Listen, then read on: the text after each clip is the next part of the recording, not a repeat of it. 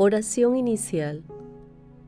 Santo Espíritu de Dios, amor del Padre y del Hijo, ilumínanos con tu sabiduría para que podamos comprender el mensaje que Jesús nos quiere comunicar en este día. Espíritu Santo, otórganos la gracia para que la palabra sea nuestra escuela de vida. Madre Santísima, intercede ante tu Hijo Jesucristo por nuestra petición. Ave María Purísima, sin pecado concebida.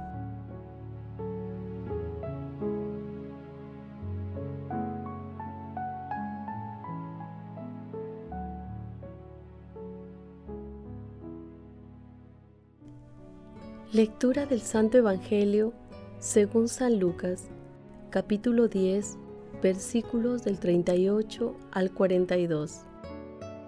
En aquel tiempo entró Jesús en un pueblo y una mujer llamada Marta lo recibió en su casa.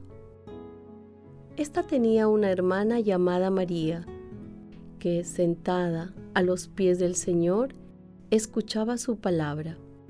En cambio, Marta estaba atareada con todo el trabajo de la casa, hasta que se paró y dijo, Señor, ¿no te importa que mi hermana me haya dejado sola con el servicio? Dile que me ayude. Pero el Señor le contestó, Marta, Marta, andas inquieta y nerviosa con tantas cosas. Solo una es necesaria. María ha escogido la mejor parte y no se la quitarán. Palabra del Señor. Hoy celebramos a la Beata Ana de los Ángeles. Nació en Arequipa en el año 1602.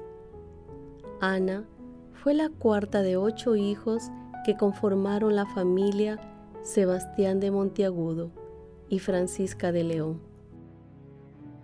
Sorana fue entregada a las religiosas catalinas a la edad de tres años para su educación e instrucción.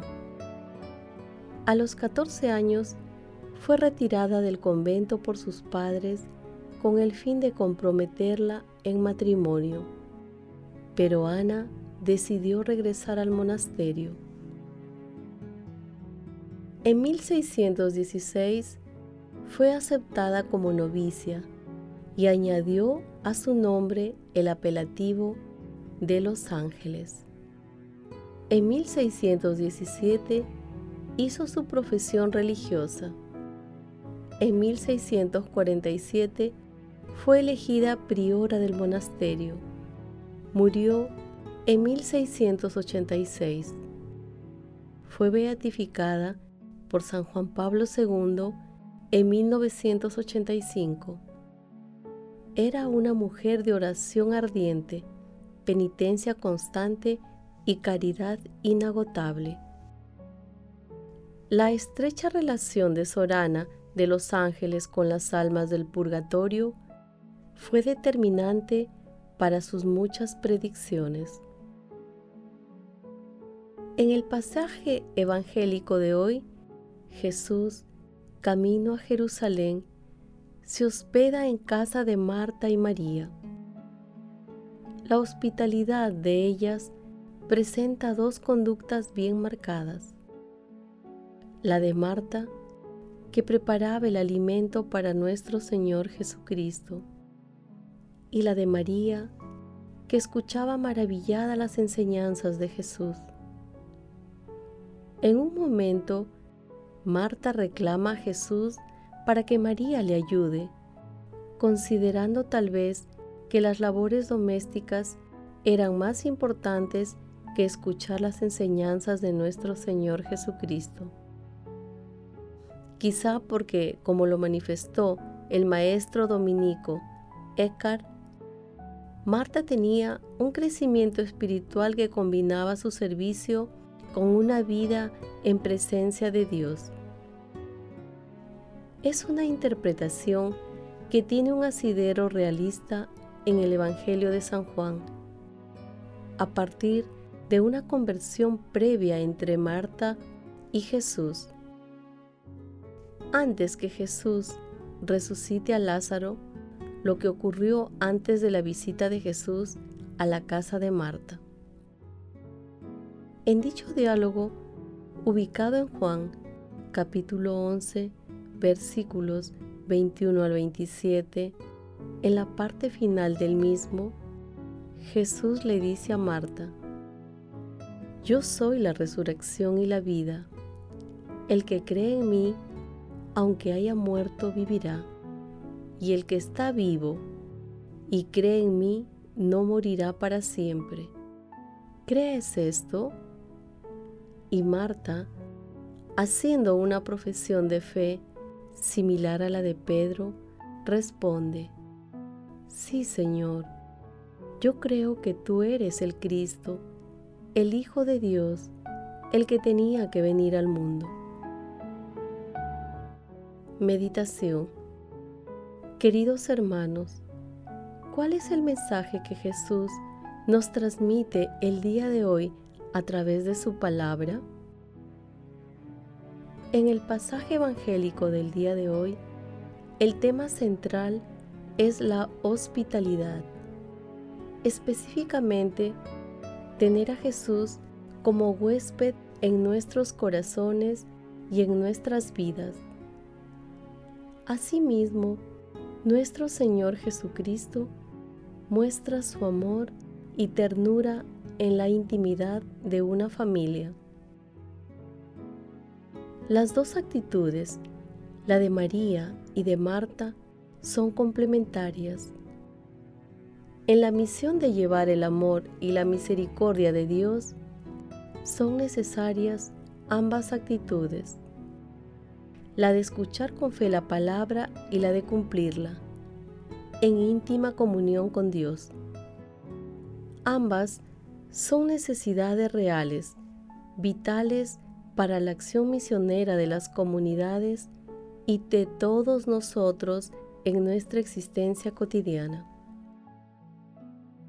De esta manera, Jesús nos enseña que debemos vivir una profunda unión entre la vida contemplativa y activa. Los afanes de la vida muchas veces nos van alejando de la lectura de la palabra, de la contemplación y de la acción evangelizadora estemos alertas a estas situaciones, ya que el mundo promueve precisamente este alejamiento. Hermanos, a la luz de la palabra, respondamos de corazón. En nuestra vida, otorgamos tiempo a la escucha de la palabra de Dios y a la acción evangelizadora a través de nuestras propias vidas? ¿Somos hospitalarios con nuestro prójimo? Que las respuestas a estas preguntas nos permitan contemplar la escucha con fe o lectura de la palabra con la acción, inspirada por el Espíritu Santo.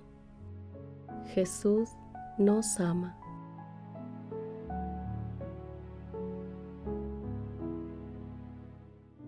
Oración.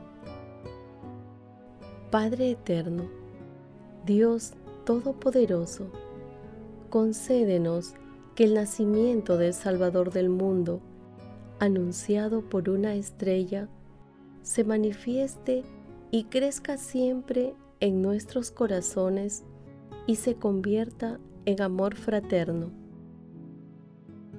Oh Dios, Padre Eterno, que en tu bondad, otorgaste a la beata Ana de los Ángeles, Virgen, los dones de la contemplación, el espíritu de penitencia y el continuo servicio de amor al prójimo, concédenos por su intercesión que, imitándola, te adoremos con el sacrificio de alabanza y a través de los signos de nuestro tiempo sepamos conocer con diligencia tu voluntad. Amado Jesús, Santo de los santos, que te dignaste encarnarte por nosotros y a ser alimentado por quienes tú mismo enriqueciste, otórganos la gracia de complementar siempre la escucha y la lectura de tu palabra, con las obras de misericordia que nos inspire siempre tu Santo Espíritu. Espíritu Santo, fortalece al Papa Francisco, a los obispos, sacerdotes, diáconos, consagrados y consagradas, para que, en unión íntima con nuestro Señor Jesucristo y encendidos por la fe, la esperanza y el amor, puedan convertir en acción la palabra y afrontar con alegría las fatigas de su ministerio. Padre eterno, tú que eres el amor y la misericordia, conduce a las almas de los difuntos a tu morada celestial, en especial a aquellos que partieron sin conocerte y en momentos de falta de lucidez espiritual. Madre Santísima, intercede ante la Santísima Trinidad por nuestras peticiones. Amén.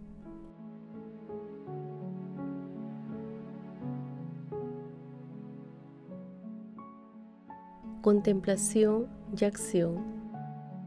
Contemplemos a nuestro Señor Jesucristo con la profesión de fe de Marta, diciendo y repitiendo durante el día, Sí, Señor, yo creo que tú eres el Cristo, el Hijo de Dios, el que tenía que venir al mundo.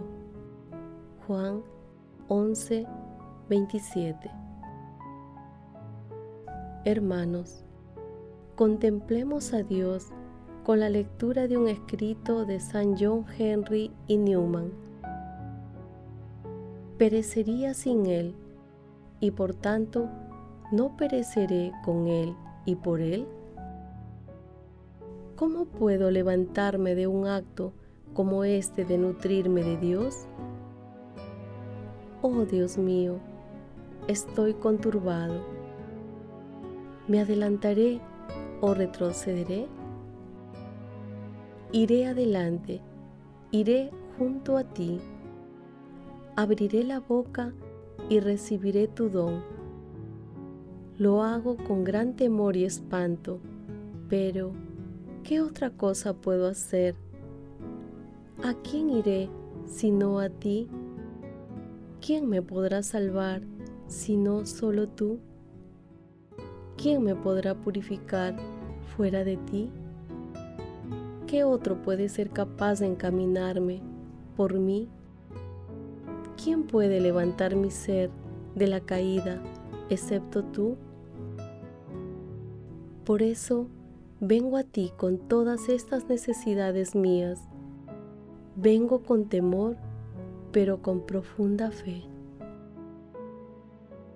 Queridos hermanos, hagamos el propósito de leer e interiorizar diariamente la palabra de Dios y convertirla en acción evangelizadora a través de nuestra vida en nuestra interacción con nuestro prójimo. Asimismo, dejemos que nuestro Señor Jesucristo actúe en nuestras vidas a través de su Santo Espíritu. Glorifiquemos a Dios con nuestras vidas.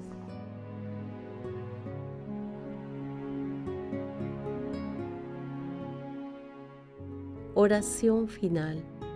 Gracias Señor Jesús por tu palabra de vida eterna. Que el Espíritu Santo nos ilumine para que tu palabra penetre a lo más profundo de nuestras almas y se convierta en acción. Dios glorioso, escucha nuestra oración. Bendito seas por los siglos de los siglos. Madre Santísima, intercede ante la Santísima Trinidad por nuestra petición. Amén.